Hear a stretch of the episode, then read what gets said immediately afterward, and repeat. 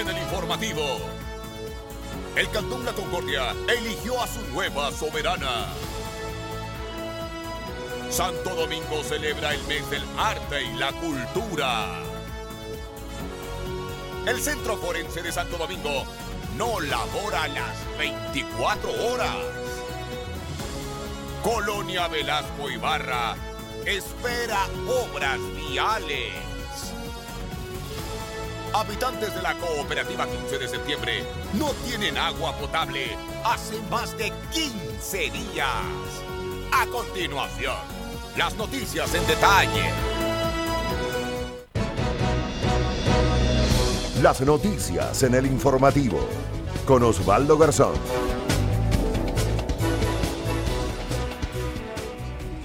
Buenos días, señoras y señores, aquí estamos ya listos.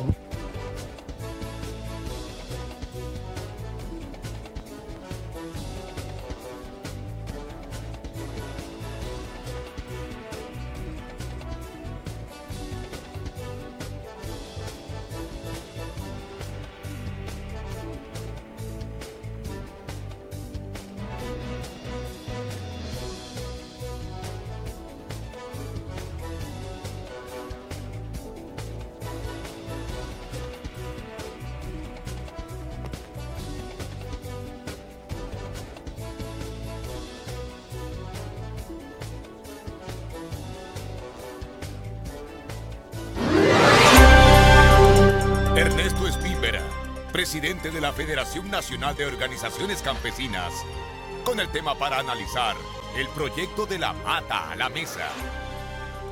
Fabricio Olmedo, presidente de la Asociación de Motos Provincia 23, con el tema ordenanza que prohíbe que dos hombres circulen en motocicleta. Luis Góngora, presidente de la Federación Nacional de Productores de Plátano del Ecuador, con el tema 14 Expoferia Nacional, Rey Plátano, en el Cantón del Carmen. Clever Carrión, presidente de la Cámara de Comercio de Santo Domingo. Análisis sobre el comercio autónomo en Santo Domingo.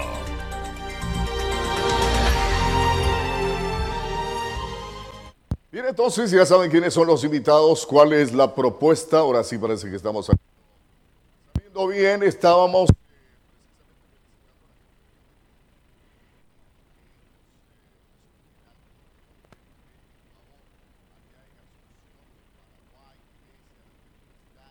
le ganó.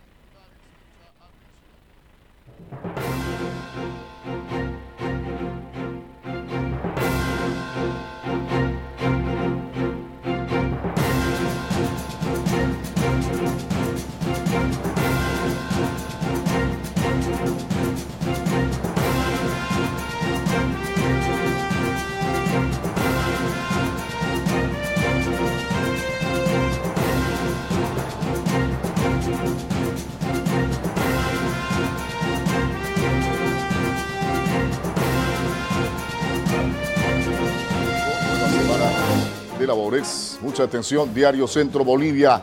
Evo Morales renuncia a la presidencia. La presión social ha sido bastante fuerte allá en Bolivia que ha obligado al mandatario Evo Morales a dimitir del poder. Igualmente también conocemos que los representantes del legislativo lo han hecho.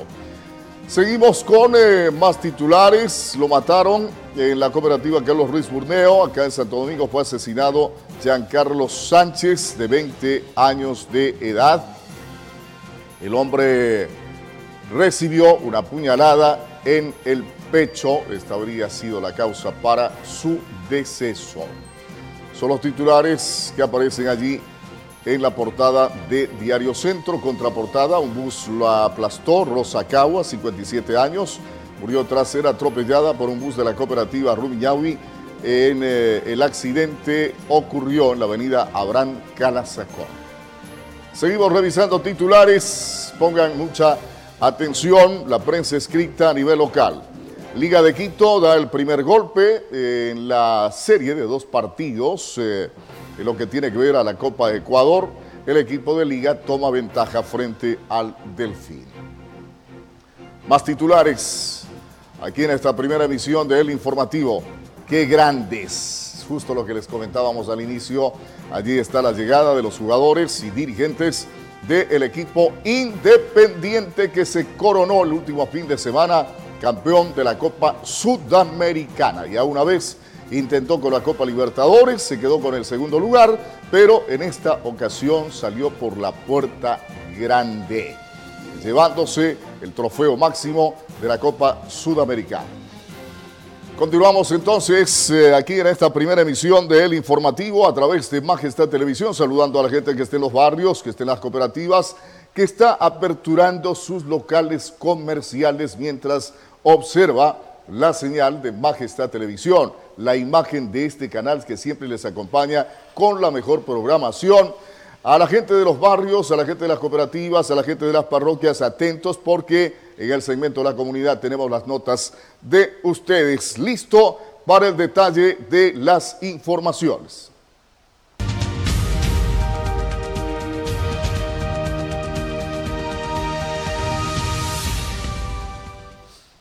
Estas son las noticias en detalle en esta primera emisión. Atención, Yomaira Zambrano se convirtió en la nueva soberana del Cantón La Concordia, el evento formó parte de la celebración de las bodas de Diamante 12 de cantonización.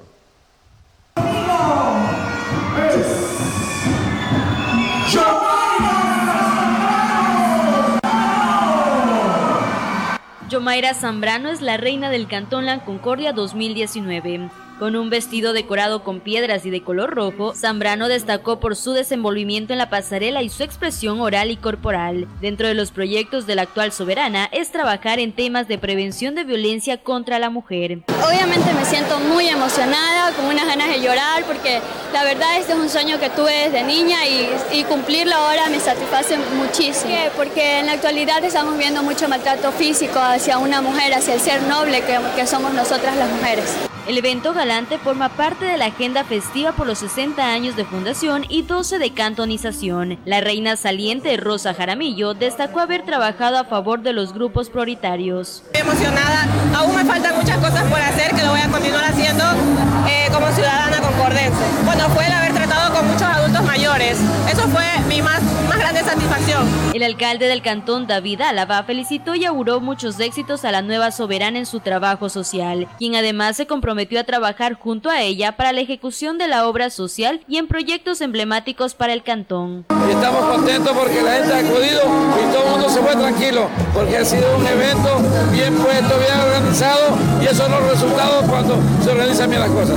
Efectivamente es nuestro compromiso y tenemos que hacerlo para que ella trabaje y siempre nos esté acompañando. El certamen se desarrolló la noche del sábado 9 de noviembre en la unidad educativa La Concordia. Las candidatas a la corona hicieron su pase por la pasarela en trajes de opening, baño y de gala. El público que de forma masiva acudió al acto disfrutó de la programación.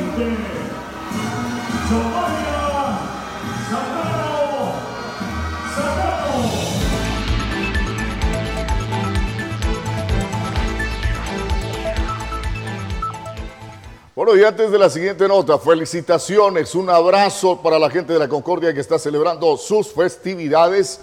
Ya eligieron a la nueva soberana y lo hicieron con éxito, por cierto. Siempre hay inconformidades en este tipo de certámenes de belleza, pero parece que todo resultó totalmente normal, según las palabras del alcalde David Álava. Atención, vamos a la siguiente nota. La Dirección Municipal de Arte y Cultura presentó el programa Desarrollarse durante el mes de noviembre con motivo del mes de las artes. La programación incluye actividades artísticas, culturales y también cívicas. Atención. Mediante un show artístico se llevó a cabo la socialización del cronograma de actividades por considerar noviembre como el mes de arte y cultura. Los santo domingueños disfrutaron de una noche llena de música y de baile. Todo muy bonito, todo bien lindo, todo se ve bien organizado, todo bien chévere. Sí, claro, hasta que termine. Sí, lo gustó excelentemente. Desde presentaciones de oratoria, danza, música, pinceladas hasta teatro, forman parte de los eventos con el que Santo Domingo prepara noviembre mes del arte y cultura, una iniciativa que forma parte de los festejos por los 120 años de vida colona. Donde automáticamente nosotros hemos considerado los cinco artes más importantes donde está música, danza, todo lo que tiene que ver con patrimonial, oratoria, mímica, modelaje, etcétera. Además, el concejal Gonzalo Yepes señaló que a través de la Dirección de Arte y Cultura se propone crear una propuesta de ordenanza para preservar, mantener y difundir el patrimonio arquitectónico, cultural y natural del cantón y conseguir espacios públicos para estos fines. Tener la plaza cultural con algunos ambientes, por ejemplo, necesitamos un teatro municipal, necesitamos una galería de arte permanente, necesitamos un museo, necesitamos también talleres para los gestores culturales que desde, desde temprana edad ya están demostrando su talento. Entonces hay mucho, tenemos grandes expectativas y estamos seguros que en los cuatro años lo vamos a cumplir. Mencionaron que toda la agenda tiene el objetivo de promover la participación de los niños y adolescentes en temas como la pintura, la danza, música y el teatro.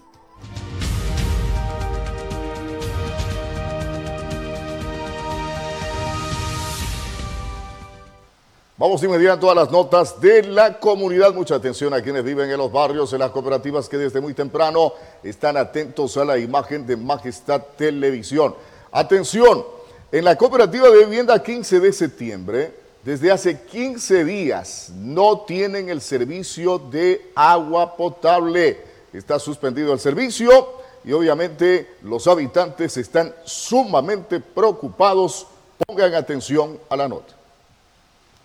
Los habitantes de la cooperativa 15 de septiembre denunciaron que hace más de 15 días no cuentan con el servicio de agua potable, por lo que tienen que abastecerse de líquido vital a través de tanqueros, lo cual menciona les demanda gastar demasiado dinero. Eh, en otros barrios más arriba ya casi 3, 4 semanas que no tienen el agua. realmente no tenemos agua, venimos sufriendo por eh, la situación del agua. Y hace mucho tiempo que se viene en tiempo hay, en tiempo no hay, y así estamos sufriendo, pues. Queremos que nos den agua. Los moradores dijeron que ellos ya han tenido acercamientos directos con la empresa pública municipal de agua potable y alcantarillado. Sin embargo, los funcionarios no les han podido dar una respuesta adecuada del por qué ellos están por más de dos semanas sin agua. Entonces eh, me he acercado a cada una de las entidades, entre ellos uno dice que no puede, el otro dice que uno está el, el, todavía la liquidación de parte del liquidador, el liquidador dice que ya entregué, en esta situación estamos y ya ha pasado 15 días y toda la cooperativa, al menos los, los barrios que están hacia lo alto, no tienen el agua. Los vecinos agregaron que el desabastecimiento es constante extendiéndose por varios días, lo que les causa dificultad en el estilo de vida de los moradores de la cooperativa. Nosotros pagamos los impuestos anualmente y ahorita estamos con este gran problema de aquí de nuestra cooperativa, que estamos sin agua pues ya un buen tiempo y eso nos afecta bastante porque usted sabe que... Eh, el, agua pues es vida, ¿no? Y eso nos afecta mucho aquí a todos los moradores de la 15 de septiembre. Ellos solicitan a las autoridades competentes que realicen los trabajos necesarios para que la problemática se resuelva. Vean, señores del EMAPA, no sean malitos, solucionen ese problema. Cooperativa 15 de septiembre, desde hace 15 días, más de 15 días, dicen los moradores, están sin el líquido vital. Y atención, en la cooperativa María del Rosario, los habitantes en cambio están preocupados por el mal estado de las calles, la presencia de basura y malos olores en el sector. Atención. Verónica Wilsha lleva 22 años viviendo en la cooperativa María del Rosario, en el sector Virgen del Cisne. Ella afirma que su lugar de residencia no ha recibido la debida atención por parte de las autoridades. Tenemos muchos problemas. Mire, el alcantarillado mismo, todo esto como está está derrumbado, si queríamos que nos vengan a arreglarnos y no solamente esta calle, sino varias calles. Además de falta de asfaltado en las calles, los moradores explican que en este lugar se presentan malos olores y exceso de basura. Para que vengan a poner la tubería de ese desagüe, que eso es un mal olor, al menos para las criaturas. De toda manera, eso hasta acá arriba la casa este huele. Por la tarde eso es un olor horrible, eso no se puede ni comer porque son desagües grandes que hay ahí, ahí se desfoga todo, todos los baños se desfogan ahí en la zanja. En esta zona los moradores no cuentan con una línea de bus que los deje cerca de su lugar de residencia, por lo que deben dirigirse a sus casas caminando hasta altas horas de la noche. El bus pasa allá, hay que irlo a coger allá, allá por la tienda allá. Hay que coger el bus. Y, y los taxis pues hay que irlos a buscar allá, más allá arriba, que están, que vienen, porque aquí no vienen pues. Habitantes de este sector esperan que las autoridades presten atención a sus necesidades para mejorar su calidad de vida y la de su familia. Cintia Silva, El Informativo. Y ahora nos vamos a la zona rural. Mucha atención. Los habitantes de la colonia Velasco Ibarra, ubicada en el kilómetro 13 de la vía La Concordia, solicitan la intervención urgente de la carretera que conduce hasta los diferentes recintos aledaños. Atención.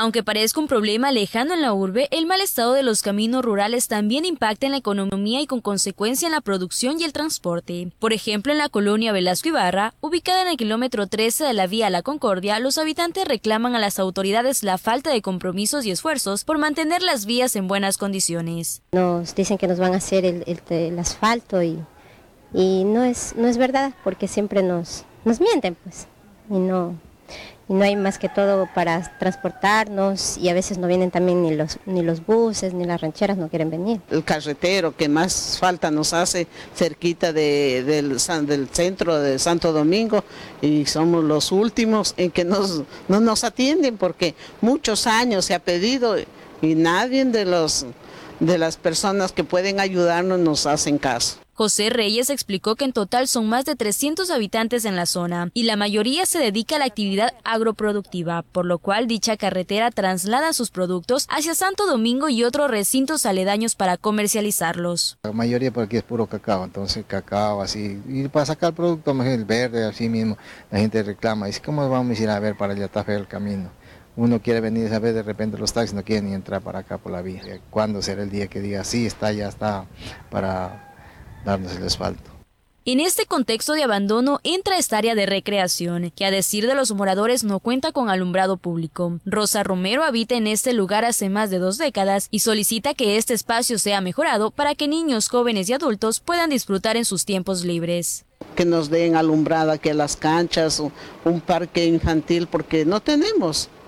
Y, y tampoco, que ya le damos, que ya le damos y no hay cuándo. Y eso queremos que, que nos apoyen también en eso, que tanta falta hace. En esta zona rural los pobladores reclaman la construcción de accesos a la ciudad que prometió la prefecta Joana Núñez, pero que se siguen postergando. Nicola Albán, El Informativo. Ya saben entonces los señores de la prefectura este pedido de la colonia Velasco Ibarra. Sus habitantes están preocupados. La vía está en pésimas condiciones. Todavía no eh, entra eh, de lleno el invierno, sin embargo se siente el mal estado de la carretera, que será cuando ya estemos en plena temporada invernal. Hay que entender urgentemente esta necesidad. Atención, afectados por el mal estado de la vía que se dirige hasta la comuna Quepí, reclaman al gobierno provincial el arreglo urgente de esta carretera ante el peligro de accidentes.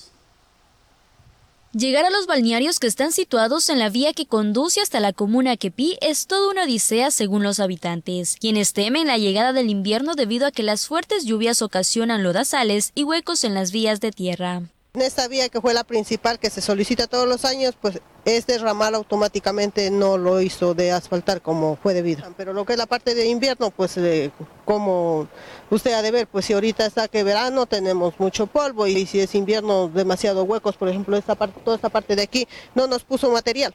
Señalan que los vehículos tienen problemas por el mal estado de la carretera, daños en la suspensión y amortiguadores. Además mencionan que si bien han realizado trabajos de bacheo, la ruta es irregular y se torna incómodo movilizarse. Ahorita actualmente está en mal estado, pues. Y dificultoso para andar, no está tan trabajoso para subir, mucho hueco. Sí quisiera que le den un mantenimiento, pues que no se descuiden. Asimismo, mencionan que por varios años han pedido al gobierno provincial solucionar este problema. Sin embargo, hasta el momento no han tenido ninguna respuesta concreta. Sí, de verdadmente hace falta que nos arreglen lo más pronto posible porque ya se viene el invierno, se dañará peor. Como usted mismo ve, está ya con un mal estado, más, más abajo está peor. Y la verdad que ahorita sí afecta el polvo, nos afecta el, camino, nos afecta bastante porque no, no quieren subir los turistas y sabe que nosotros vivimos de, de las personas que nos vienen a visitar. Los pobladores solicitan que se destine el presupuesto para que se reemplace toda la estructura de la vía que está deteriorada, debido a que mencionan que esta ruta es de vital importancia, ya que conecta a esas localidades muy visitadas por balnearios y centros turísticos.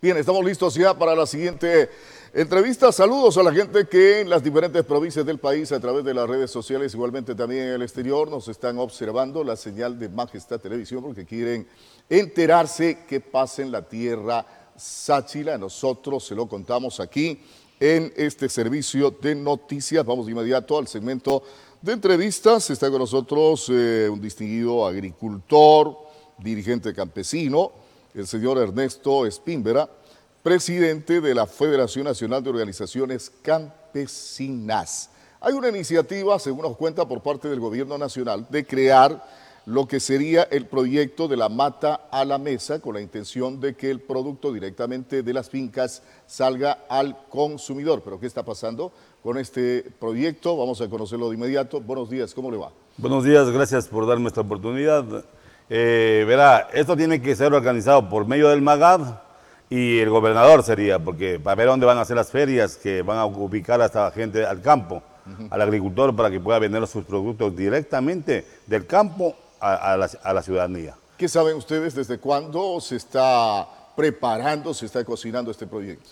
Esto recién fue la iniciativa del señor presidente, están organizando ya en, otra, en otras provincias, ya han, ya han hecho esta feria, ya han organizado. En la parte de la sierra ya, ya funcionó. Es decir, el proyecto ya está funcionando, en otras provincias. En, otras provincias, sí, en la sierra ya funcionó. ¿Ustedes han averiguado en el MAGAF, que es el organismo competente, qué está pasando acá en Santo Domingo de los Áchilas, por ejemplo? Todavía no se sabe nada. A ver, si es que el MAGAF ya es hora que él ponga cartas en la mesa y pueda organizar dónde van a hacer estas ferias. Que, para que pueda salir el agricultor directamente con su producto y poder vender. ¿La federación que usted preside no piensa reunirse con, los, eh, con las autoridades? Tenemos que conversar, tenemos que gobernar directamente con el gobernador, que es la cabeza principal de la provincia, y después con el MAGAD. ¿Cuál es el objetivo de esta, de esta feria, según lo que conocen ustedes, de este proyecto? Ojalá sea cierto y dejen trabajar, porque el campesino a veces saca su verde, su yuca, su choclo o, su queso y pueda poder vender aquí en la provincia. Ojalá deje y no haya que sacar permiso. Así comenzó más antes, se acuerda, una feria que hubo aquí que iban a vender directo, pero después todo... Las denominadas ferias ciudadanas que fueron creadas por parte del gobierno y en coordinación con las gobernaciones venían funcionando en las diferentes provincias. ¿Qué pasó con esa feria? Porque recordamos que al inicio esa era la intención, es decir, que el finquero, que el agricultor saque su producto, lo venda directamente al consumidor, obviamente a un precio mucho más cómodo. Claro, después pusieron trabas que tenían que sacar permiso. Imagínense que el agricultor venga a sacar un permiso para poder vender su producto, era duro. Entonces, eso ahí nomás el agricultor se cansó y, no sacó más porque por miedo de que le, le comisen las cosas. Y eso es el problema del agricultor. En cambio, si ahora, ojalá sea cierto, digo, porque eso queremos que cumplan y deje vender el producto directamente, el agricultor al, consumidor. ¿Qué pasó? ¿Hubo oposición también de los intermediarios aquella vez? Claro, esa es la oposición, siempre hay, toda una vida ha habido para que no, no poder, no dejar trabajar al que viene directamente. Directamente, ¿no? Directamente. ¿Qué está pasando con el sector campesino? Hay expectativa de que ahora sí los van a atender, porque después de la paralización que tuvo el país, de la movilización realizada por la CONAIE, el presidente ha señalado que el gobierno va a volver los ojos al agro porque considera que ese es un sector desatendido y tiene razón, cuando dice desatendido porque por muchos años ha estado totalmente olvidado. Pero, repito, ¿existe expectativa en los campesinos que ahora sí van a ser atendidos? Vamos a ver, esperemos que cumpla, vea, eh, eh, pasó el anterior gobierno que no hizo nada por la, por la agricultura. O entró el señor que está ahorita, ya vamos para dos años, igual no está ahorita nada. Esperemos que esto se haga realidad, que cumpla la palabra que dice que ahorita sí va a preocuparse los campesinos, porque eh, este, este, ahorita, hasta esta fecha, no ha cumplido. Esperemos que cumpla y sea real la palabra que ha dado el gobierno. Eso es lo que queremos nosotros, tanto en los créditos y todo, porque él ofrece un crédito abajo como a toda la ciudadanía. Ojalá cumpla. A ver, en la ley de, transporte se estaba haciendo una reforma y estaban preocupados los finqueros porque allí se estaba haciendo constar el hecho de que ya no se iba a permitir que los vehículos en la zona rural puedan transportar carga o puedan transportar pasajeros. ¿Cuál es la preocupación de ustedes en ese aspecto? Ese tema también habló el gobierno, ¿verdad? Que ahora encarga a, las gobernaciones, tanto al jefe político de las parroquias, para que, ve, para que haga un censo de los que tienen vehículos del campo, de los campesinos, de los agricultores. Para y les entregue un salvoconducto. Así ha de ser, porque eso esperemos que cumpla también, porque eh, para que pueda el agricultor transportar tanto gente como carga. ¿Qué pasaría si a ustedes no les permiten movilizarse de esa manera? Esperemos, entonces sería un, no sería que el gobierno está cumpliendo, porque el gobierno como máximo mandante haga cumplir tanto al gobernador como, como a, las, demás autoridades. Ya, en este proyecto de la Mata a la Mesa, ustedes entonces, eh, en función de la Federación Nacional de Organizaciones Campesinas, van a conversar acá en territorio con las autoridades. Tenemos que conversar, porque es necesario conversar para ver dónde van a hacer estas ferias, dónde van a organizar, para que puedan trabajar el, el agricultor, el campesino y exigirles que cuanto antes ya cumplan con esta disposición. Si usted me dice que en otras provincias ya lo están haciendo. Ya están funcionando, en la parte de la sierra ya funcionó, esta, esta semana ya comenzó a trabajar en la, sierra. Bien, gracias don Ernesto Espín Vera por estar acá con nosotros, presidente de la Federación Nacional de Organizaciones Campesinas, eh, conversando en lo fundamental sobre los alcances del proyecto de la Mata a la Mesa, que todavía acá en Santo Domingo de los Áchilas no se lo pone en práctica, pese a haber, según manifiesta, una disposición por parte del Ejecutivo. Gracias por estar con nosotros. Vamos a una breve pausa. Volvemos.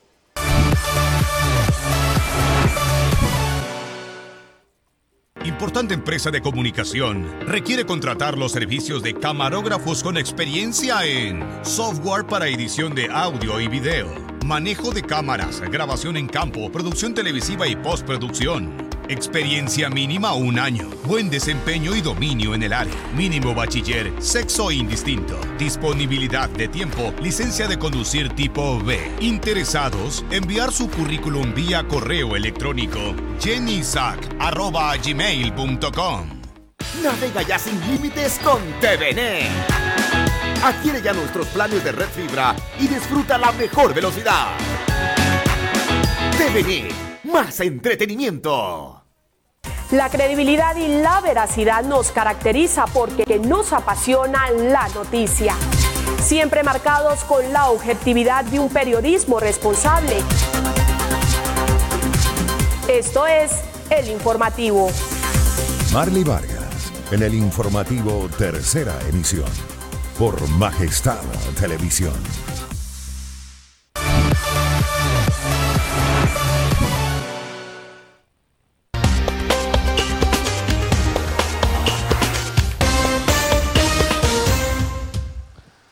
Continuamos, señoras y señores. Esta sí es una semana completa de labores. Eh, hay que ponerle todas las ganas del caso a esta nueva jornada. Hay que recuperar precisamente el famoso feriado.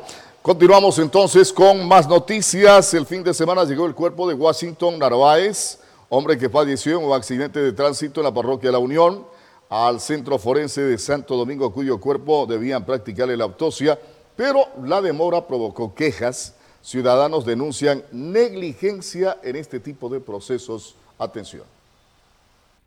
Cuando alguien fallece en el centro forense se vive la angustia de las horas. Al dolor de sus familiares se suma que ellos tienen que esperar a que el cuerpo sea sometido a una autopsia para establecer las causas de su deceso. Un ejemplo de ellos es Jaime Narváez, hermano de Washington Narváez de 40 años de edad, hombre que murió en un accidente de tránsito en la parroquia La Unión, provincia de Esmeraldas, el pasado viernes 8 de noviembre.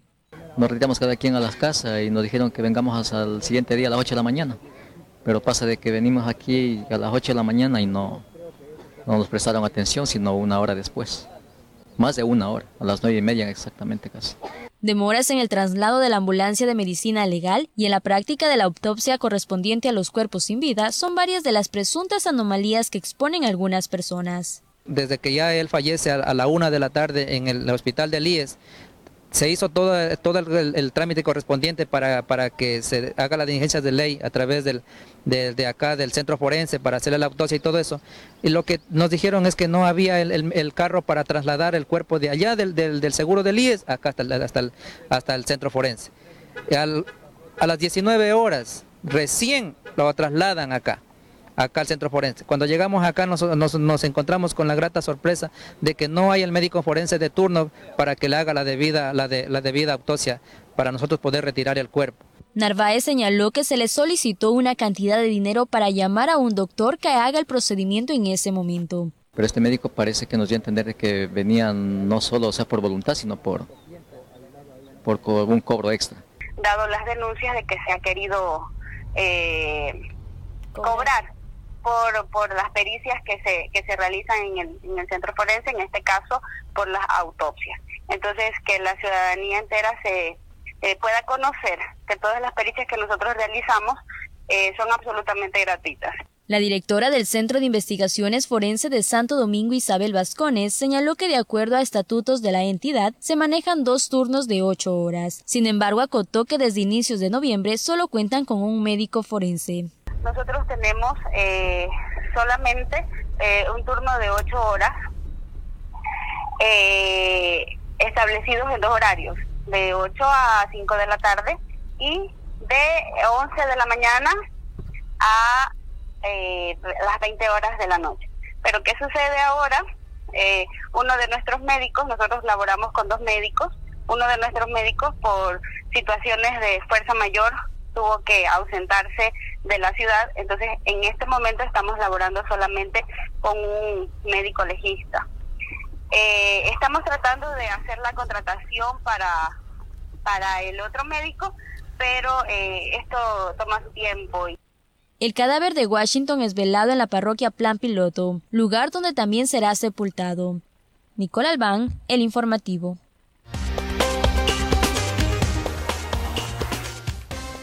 A ver, a ver, sobre la nota anterior, preocupante, sumamente preocupante la situación. Esa queja que están haciendo esos familiares no es de ahora. Ya esas quejas se han dado en contra del centro forense. Señores, la muerte no tiene horario. Cualquier momento nos llega. Y el centro forense debe estar totalmente dispuesto para atender ese tipo de requerimientos. Aquí Inclusive las autoridades cantonales, provinciales, tienen que hacer gestiones. No es posible que se hable de horarios, no es posible que el fin de semana o en la noche no haya un profesional para realizar la necropsia. En fin, una serie de aspectos que obviamente preocupan a la ciudadanía.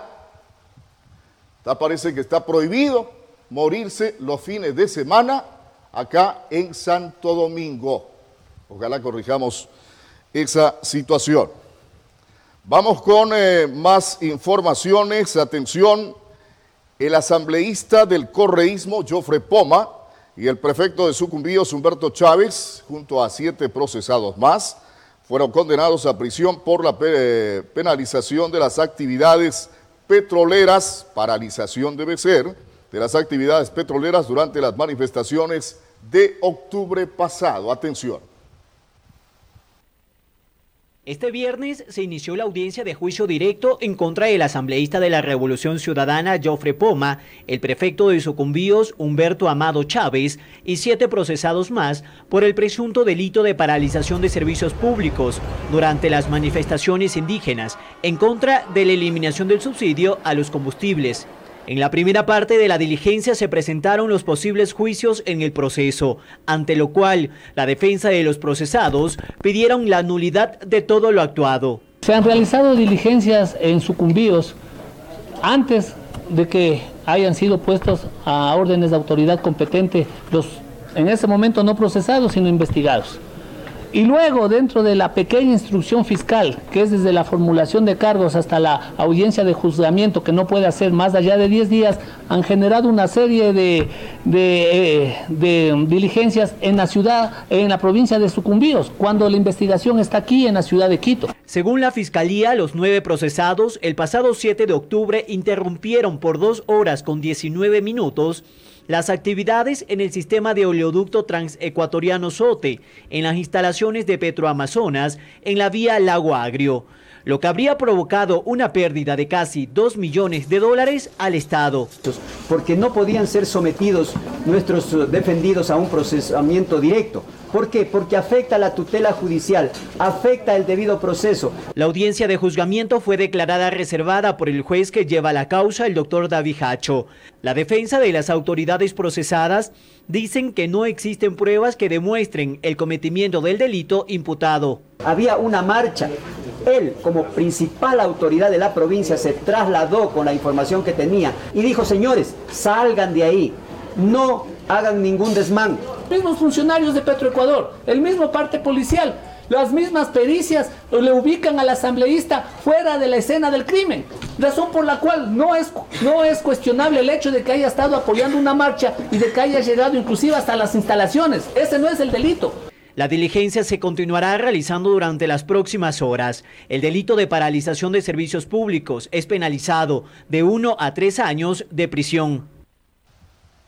Continuamos con las noticias. Insumos y fármacos con sobreprecios se detectó en dos casas de salud del Instituto Ecuatoriano de Seguridad Social del Guayas.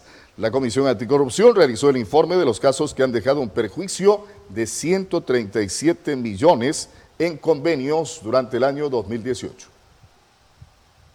El día de ayer la Comisión Nacional Anticorrupción presentó una denuncia pública sobre la compra de fármacos e insumos médicos con sobreprecios en el Hospital Teodoro Maldonado Carbo y el de Los Ceibos. Nosotros como comisión hemos cumplido con el deber de decirles, aquí está el dolo. Tienen que investigar cada cual, porque la fiscalía, por supuesto, tienen que, como ya planteamos nosotros, tienen que investigarse, todo el mundo tiene, desde la, desde la jefatura de talento humano, los que manejan, eh, quién es el, porque hay comités que son los que determinan las adquisiciones de fármacos y de insumos. Las adquisiciones millonarias realizadas por ambas casas de salud del Instituto Ecuatoriano de Seguridad Social fueron ejecutadas bajo la figura de convenio de pago, mecanismo utilizado para evadir los concursos para las compras. Ejemplo de compras irregulares son 1.100 kits de lactancia materna adquiridos por el Hospital de los Ceibos. Ese, ese kit, ese aparato, en, digamos que en el mercado cueste 50 dólares para ponerle un precio este, que está quizás hasta un poco exagerado. Pero el hospital los, ha comprado en 360 dólares y compran 1.100 de esos, de esos kits. Asimismo, el coordinador nacional de la Comisión Anticorrupción, capítulo Guayas, señala la compra de ampollas utilizadas en hematología por el costo de 1.410 dólares, cuando el precio de cada una se encuentra en 280 dólares. Durante el 2018, el Teodoro Maldonado Carbo realizó 141 convenios por un monto de 100 millones de dólares, mientras que el Hospital de los Ceibos registró 103 contratos por un valor de 37 millones. Es decir, 137 millones de dólares fueron entregados a distintas personas naturales que no registraron como proveedores de insumos o fármacos. La corrupción busca sacar más ventaja económica. Nosotros conocimos, por ejemplo, que se ha comprado alcohol, yo creo que para 50 años. Y sin embargo, medicinas elementales para los, para los, donde seguramente no habrá mucha coima, no será la coima mayor, no, no compran para los usuarios. Entonces, la pregunta es, bueno, ¿quién hace el, listado elemental de medicamentos a adquirir. ¿Quién es el responsable de eso? Eso tiene que responder el director del Seguro Regional. Además de esto, la Comisión Anticorrupción también elaboró un informe a la dirección del IES sobre la presencia de un departamento paralelo a la jefatura de compras. La detección se da luego de que un galeno interviniera en las oficinas de adquisición del Teodoro Maldonado Carbo. En el caso del Teodoro es muy grave que haya estado operando este equipo eh, dentro del, del departamento de compras y allí hay un jefe de compras ¿Cómo es que él no se enteraba de que actuaban ellos allí y nunca tomó una medida? Allí había un gerente administrativo que tampoco nunca tomó una acción al respecto. Por su parte, el Instituto Ecuatoriano de Seguridad Social solicitó el día jueves la disponibilidad de cargos de todo el nivel jerárquico superior de sus 101 unidades médicas del país. Sin embargo, los cargos se mantendrán hasta que se disponga de nuevos perfiles en los casos específicos del Hospital Teodoro Maldonado Carbo y del Hospital de los Ceibos. Vamos a ver qué pasa con estas investigaciones. Ojalá se llegue hasta las últimas consecuencias y sean sancionados tal cual establece la ley quienes resulten culpables. Atención, varias recomendaciones constan en el informe final sobre la aplicación de la ley de fomento productivo. La subcomisión creada al interior de la Comisión de Desarrollo Económico entregó el documento en el que se detalla la falta de cumplimiento en el plazo de la emisión del reglamento de la norma, entre otros aspectos. La valoración de la Ley Orgánica para el Fomento Productivo, Atracción de Inversiones, Generación de Empleo y Estabilidad y Equilibrio Fiscal, vigente desde agosto de 2018, fue expuesta por el asambleísta Fernando Burbano, quien lideró la Subcomisión de Desarrollo Económico. Al ser una ley que afectaba a 19 cuerpos legales y con un articulado tremendamente extenso, nos, fija, nos fijamos revisar algunos indicadores importantes de la ley que tenían estaban vinculados al gran cumplimiento de la misma. La subcomisión desarrolló una evaluación conjunta con las organizaciones de la sociedad civil, la ciudadanía y los beneficiarios directos de la ley. Los elementos de evaluación fueron el reglamento, remisión tributaria, incentivos a inversiones y generación de empleo, reglas macrofiscales. ¿Pero qué aspectos evidenciaron según Burbano? El reglamento de la ley en sí se expidió cuatro meses después de la vigencia de la ley. Entonces, si tenía un plazo de 180, de, 90 días, cuatro meses después es, es mucho tiempo. El reglamento sobre la deuda pública, que debía establecer la metodología de cálculo de la deuda, que es un elemento muy importante, especialmente para el tema de toma de decisiones en respecto de endeudamiento y transparentar la información, se demoró 10 meses. Los incentivos tributarios también tienen novedades. Hubieron 157 compromisos de inversión y se que comprometían alrededor de 10.200 millones de dólares. Sin embargo, para este primer año únicamente se han concretado 1.600 millones de dólares. La meta anual era 3.000 millones. Digamos que aquí no se cumplió el objetivo de la ley.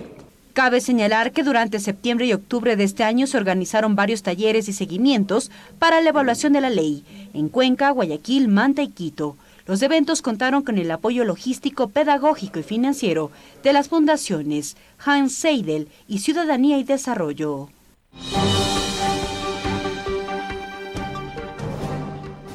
Bien, aquí continuamos con la secuencia de entrevistas, que es parte de esta primera emisión del informativo a través de Majestad Televisión. Mucho éxito en la jornada de este día cuando estamos empezando una nueva semana de trabajo. Esta semana sí va a ser completa, así que pónganle ganas. Bien, está con nosotros eh, Fabricio Olmedo. Él es presidente de la Asociación de Motos Provincia 23, eh, Provincia Sáchila 23. Con él vamos a conversar sobre la afectación que sienten quienes eh, han hecho de este vehículo su su forma de conseguir el sustento diario, especialmente en sectores un tanto apartados del centro de la ciudad. Buenos días, eh, eh, ¿cómo, le va? ¿Cómo han tomado ustedes esta aprobación de la ordenanza por parte del GAD municipal en cuanto a la regulación del número de personas que circulan en una moto? Buenos días, eh, buenos días para Santo Domingo, buenos días compañeros de las motos. En este caso le voy a hablar como un conductor de moto, no como un presidente de, de un grupo de motos que estamos trabajando en una manera eh, sin documentos, como se dice, ilegal. Pero voy a Todavía de- no están legalizados. Ni tampoco seremos aquí en Santo Domingo. Pero voy a hablarle como un conductor de moto, porque Perfecto. esto afecta también a las medidas económicas de uno. Entonces, no estamos de acuerdo es con el horario de las 24 horas, más no estamos en contra de la ordenanza. Algo que tiene que quedar bien clarito porque en vez de la gente malinterpreta. Las 24 horas eh, es mucho para poder... Ahora, eh, dentro de la ordenanza dice que uno puede cargar a una persona, a un niño de 12 años para abajo. No puede, o sea, si uno tiene un hijo de 12, tre- de 13 años en adelante, que está estudiando, no tendré que mandarlo en, en bus, en taxi. Económicamente afecta mucho. ¿ya? Eh, estamos eh, de que solamente todos los motorizados no somos delincuentes. La, la- claro, hay bastante delincuencia, es verdad, en motocicletas. Claro, lo que se ha dicho es que de preferencia los delincuentes, especialmente los sicarios, utilizan ese tipo de vehículos para realizar sus ilícitos. Con esto se va a menorar personas que anden en moto, pero van a haber más robos en, en autos, van a haber más robos en... No se va a terminar. Hay ese riesgo. Va- no se va a terminar. Lo que nosotros queremos es, es que, no vuelvo y repito, no estamos en contra de la ordenanza, solo que no sean las 24 horas como está planteado. Que en horas pico, en horas pico, nos permitan circular normalmente y que haya más control policial, más, más patrullaje, que es lo que ha afectado también y le da oportunidad a la delincuencia que ande en motos. Eh, dos personas así, que anden robando en moto, que, que haya más control policial. Un ejemplo, nosotros pertenecemos al plan de vivienda. En el plan de vivienda nosotros tenemos un UPC, en ese. UPC no pasa nadie, no hay un policía. El circuito lo maneja ahí en el Libre Ecuador, el Alberto Maldonado, algo así está el circuito. Del, todos ellos manejan, pero no se ve un policía. Entonces, parte de eso, la delincuencia hace un estudio también y ven, no hay policía, así está la, pro- la- la ordenanza aprobada. La ordenanza está aprobada, pero así está aprobada la ordenanza, no van a dejar ellos de robar en moto. ¿Por qué? Porque no van a haber policías. Dicen, no, ahorita no hay policías aquí, vámonos más. Bueno, se ha dicho, claro, se ha dicho que esta no va a ser la solución para el combate de la inseguridad, de la delincuencia, pero que de alguna forma puede ayudar. ¿Qué pasa con la situación de esas personas que han estado laborando, haciendo carreras en motos ahí en el plan de vivienda municipal? ¿Qué pasa con ellos ya el momento que empieza a ponerse en vigencia la ordenanza? A nivel de Santo Domingo estamos trabajando más de 300 a 400 motos en, este servicio. Pero eh, nosotros, por ejemplo, sabíamos que iba a llegar este momento, porque en la realidad aquí en Santo Domingo no hay paso para prestar ese tipo de transporte. Ya tenemos ese conocimiento. Eh, te- Es decir, ustedes intentaron legalizar ya la asociación y no les dieron paso. sí, intentamos por varias formas. Al principio, en el 2008, nosotros estamos, estábamos haciendo... ¿Cuál este- fue el argumento si ustedes, por ejemplo, eh, laboran en sectores alejados del centro donde hay problemas, especialmente en la noche, para conseguir un vehículo? La idea fue esa, al contrario, nosotros también tuvimos contra la delincuencia. Recordará el plan de vivienda, es, eran unos sitios que, que las personas iban y les asaltaban en las noches. Nosotros por medio de ese transporte evitábamos todo eso, confiaban y la gente confía aún en nosotros porque trabajamos hasta las 12 de la noche. Entonces hay personas que los taxis no quieren entrar a esa hora, entonces nosotros prestamos el servicio de ahí para Pero, o sea, el asunto es es que nosotros estamos preparados para esto. Nosotros aceptamos, eh, tenemos otro, un proyecto que vamos a- a formar que puede ser una solución para, para todos los motociclistas. Entonces eso ya se va a venir adelante, que no va a ser un medio de transporte de personas, va a ser otro medio, pero va a ser un proyecto que ya va, va a hacerse público más adelante. Ahora, ustedes tienen observaciones, pero lastimosamente ya la ordenanza está aprobada, va a entrar en vigencia, se va a ejecutar acá en Santo Domingo. Cuando se estuvo socializando el proyecto, ¿por qué ustedes no se acercaron al municipio para hacer ese tipo de observaciones y quejarse también del grado de afectación que iban a tener? Fue un error de nosotros. Hay que reconocer que fue un error de nosotros. También, bueno, y repito, eh, han habido personas muy, eh, gente de mala fe que se han acercado de nosotros, han ofrecido ayudas, eh, que ellos tienen contacto para que nosotros podamos tener un acercamiento. Hemos estado esperando, esperando y hasta la vez no, no, ha llegado. En ver que no se ha pasado, no, no, no ha llegado eso, ahorita vemos por medio de las redes sociales, vimos lo que fue la ordenanza, entonces tenemos que pronunciarnos. Sabemos que ya está aprobado, pero sabemos que contamos con un grupo de concejales y con el señor alcalde que nos escuche, aunque sea para ver de, qué manera, si hay, la, si hay la, la, solución o no lo hay, pero el hecho que estamos eh, mencionándonos en este Es decir, van a intentar reunirse estos días con el alcalde y con algunos concejales para tratar ese tema. El día miércoles tenemos programado, no hemos sacado todavía ninguna audiencia, no hemos sacado nada, pero el día miércoles tenemos nosotros eh, programado hacer una, una caravana de motos y, dirigirnos al municipio, no con la opción de decir vamos a, agredir al alcalde, no, no, no, vamos a que el alcalde nos escuche. Estamos planificando de la manera que sea más pacífica, que no haya ningún problema, que no haya nada. Entonces, vamos a ver eh, si hacemos esa, esa, caravana. ¿En cuántos, ¿En cuántos sectores venían elaborando ustedes? Bueno, vemos algunos. Eh, estamos Ciudad... Uno, el plan de vivienda. Plan de vivienda. El otro, Ciudad Verde. Ciudad Verde, ah, Proletariado. Ah. Está 15 de septiembre, La Orangine, Carlos Ruiz Burneo. ¿sí? Eso es lo que estamos por aquí. Eh, en kilómetro 7, la vía Quevedo, también contamos, ahí también hay unos 20, 30 motocicletas. ¿Cuántos me decía que son en total? Total somos casi 400 personas que estamos trabajando. Eh, poniéndoles ahí a los señores de Nuevo Israel, de Puerto Limón, o sea, todos estamos usando lo, que es motocicleta. Bien, vamos a ver qué pasa entonces en los siguientes días con esta inconformidad que existe por parte de los señores eh, de la asociación Provincia 23, Asociación de Motos, quienes venían laborando con sus motos en el transporte, especialmente en algunas cooperativas de vivienda acá en Santo Domingo. Pretenden reunirse con el alcalde y varios concejales para eh, hacerles escuchar su eh, preocupación. Gracias por estar acá. con nosotros vamos a una breve pausa, volvemos.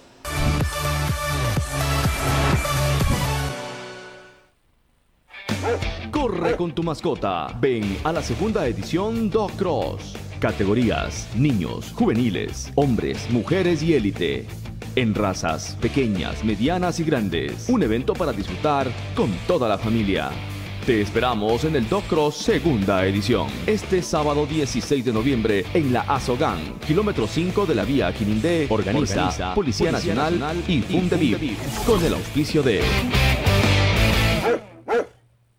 Las necesidades que ocurren en su comunidad las conoce de primera mano a través de nuestra pantalla.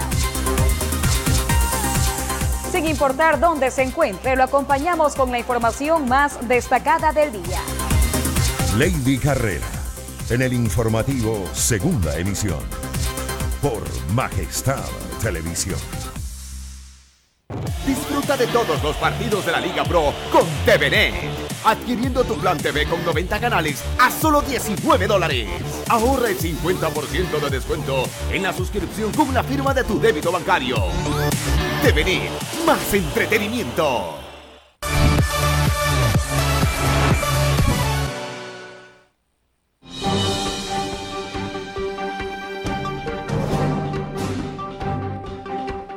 Aquí continuamos, señoras y señores, tocando temas de gran interés para la colectividad con los personajes que hacen la noticia. Está con nosotros el abogado Clever Carrión, él es presidente de la Cámara de Comercio acá en Santo Domingo.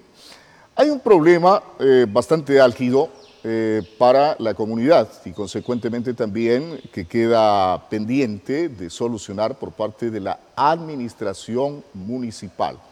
Tema que ya fue tocado durante la campaña y se dijo que se iba también a buscar una solución. Se trata del comercio autónomo, comercio que está tomado algunas calles acá en Santo Domingo y que ha sido la preocupación de los comerciantes formales, y no solamente de ellos, sino de la comunidad en general. ¿Qué tipo de seguimiento se está haciendo? ¿Qué expectativas existe respecto del ofrecimiento del alcalde para solucionar este problema?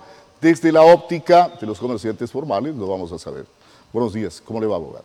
Muchísimas gracias por la invitación. Y sí, en realidad es un tema no nuevo, lamentablemente. Y por el contrario, es un tema que no se le está tomando con la seriedad que debe tomársele. Porque es la primera lectura que tiene usted. Es la primera lectura y es la única lectura que creo que existe este momento porque en vez de mejorar, hemos empeorado. Somos testigos, Santo Domingo, que la calle Ambato, que algo se había hecho, ha desmejorado y por el contrario tenemos atiborrado esta calle Ambato. Eh, o sea, el tema de la doble circulación en la doble vía no está haciendo efecto. Los agentes de tránsito son meros testigos y no se hace nada para regular, que esa es una de las formas de controlar esta, esta calle, que es una de las calles más fuertes que tiene la presencia del comercio autónomo. Ahora, ustedes casa adentro eh, tienen un análisis eh, concreto respecto de lo que significa la problemática del comercio autónomo en las calles acá en Santo Domingo y estaban a la expectativa o están a la expectativa de lo que pueda hacer el nuevo alcalde. Eh, ¿Ha habido alguna gestión, algún acercamiento de parte de la Cámara de Comercio para recordarle al alcalde la necesidad de trabajar en este proyecto? A ver, yo no creo que haya que recordarle al primer personero lo que está pasando. Si vamos desde el concepto de que él circula por las calles céntricas de nuestro cantón y ahí está latente el problema. Entonces, conceptualmente yo no pienso que hay que recordarle, sino más bien ahora hay que hacer un llamado a tomar acciones, acciones que sean materializables en beneficio del del cantón, no únicamente en beneficio del comerciante formal, porque ahí viene un tema de análisis. La informalidad no es que daña únicamente con la competencia desleal que significa al comerciante formal, sino por el contrario, daña el sector del turismo, daña la visión, cómo se le ve, el foráneo, cómo le ve a nuestro cantón. Lamentablemente, si usted quiere circular por toda la calle 29 de Mayo, hay puntos en donde se congestiona el tráfico y es porque la presencia de los informales están en las veredas y las personas que están haciendo su libre tránsito necesariamente tienen que ocupar parte del carril que es para los, la circulación vehicular.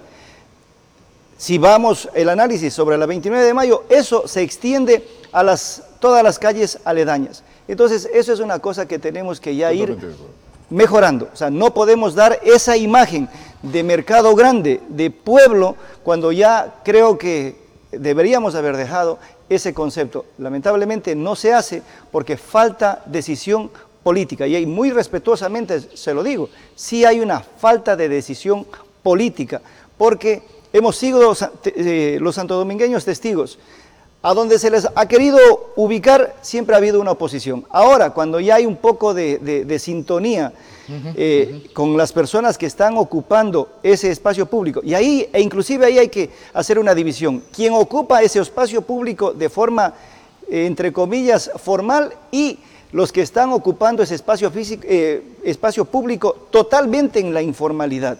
Ahora, y hay que ser claros en ese, en ese aspecto, usted que eh, retrae este asunto de las administraciones anteriores.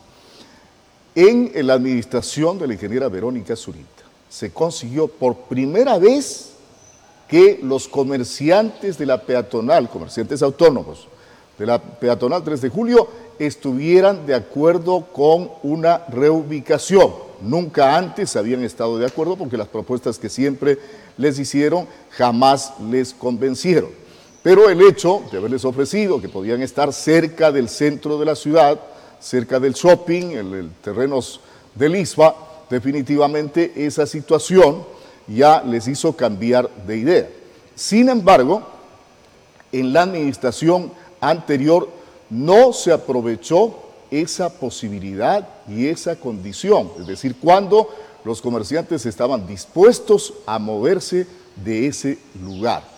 El actual alcalde ha señalado que va a retomar el proyecto y ahora la expectativa no solamente de ustedes, los comerciantes formales, sino también de los comerciantes autónomos para que se ejecute ese proyecto.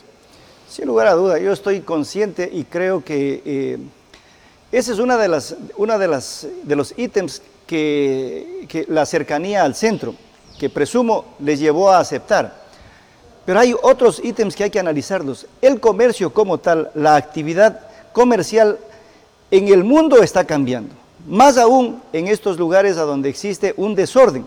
Entonces, presumo yo que el comerciante autónomo que está apostado en la 3 de julio y las calles aledañas haciendo uso de ese espacio público que no es para el comercio, ese no ejercer o no dar las posibilidades para que se ejerza el comercio, significa otras aristas de análisis.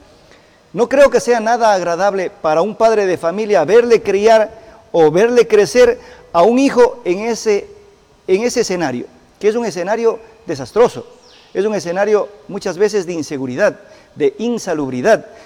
Eso no, los padres no quieren eso. Entonces, presumo que eso es lo que ya les está moviendo a estas personas que están apostadas en estos lugares, cuando existe también, de una u otra forma, hay una presión social que nos hace un llamado al cambio y ellos también están involucrados en el cambio. Entonces, por ahí comenzamos a sintonizarnos.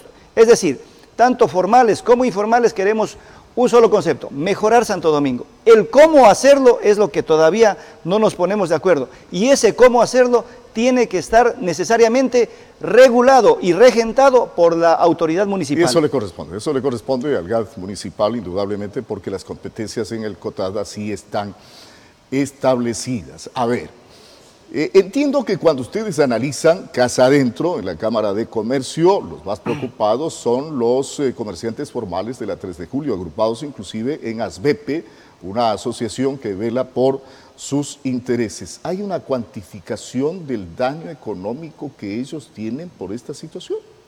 A ver, nosotros hicimos un, análisis eh, a final, finales del, del mes pasado que fue presentado eh, la, cuantificación es difícilmente puntual, sí porcentual. Entonces, hay un daño y hay un daño profundo y un daño colateral. El daño profundo es de que esa competencia desleal que se provoca a través de, este, de, este, de, este, de esta forma de actividad comercial. A más de esto, existe un una motivación a que nuestras calles de Santo Domingo estén llenas de contrabando. Y ahí viene un punto de análisis, que el contrabando sucede que inclusive a los mismos comerciantes que están apostados, como yo decía, en esta clasificación formalmente en las calles, les hace daño. Entonces, es tanto los unos como los otros están, están siendo víctimas de este desorden.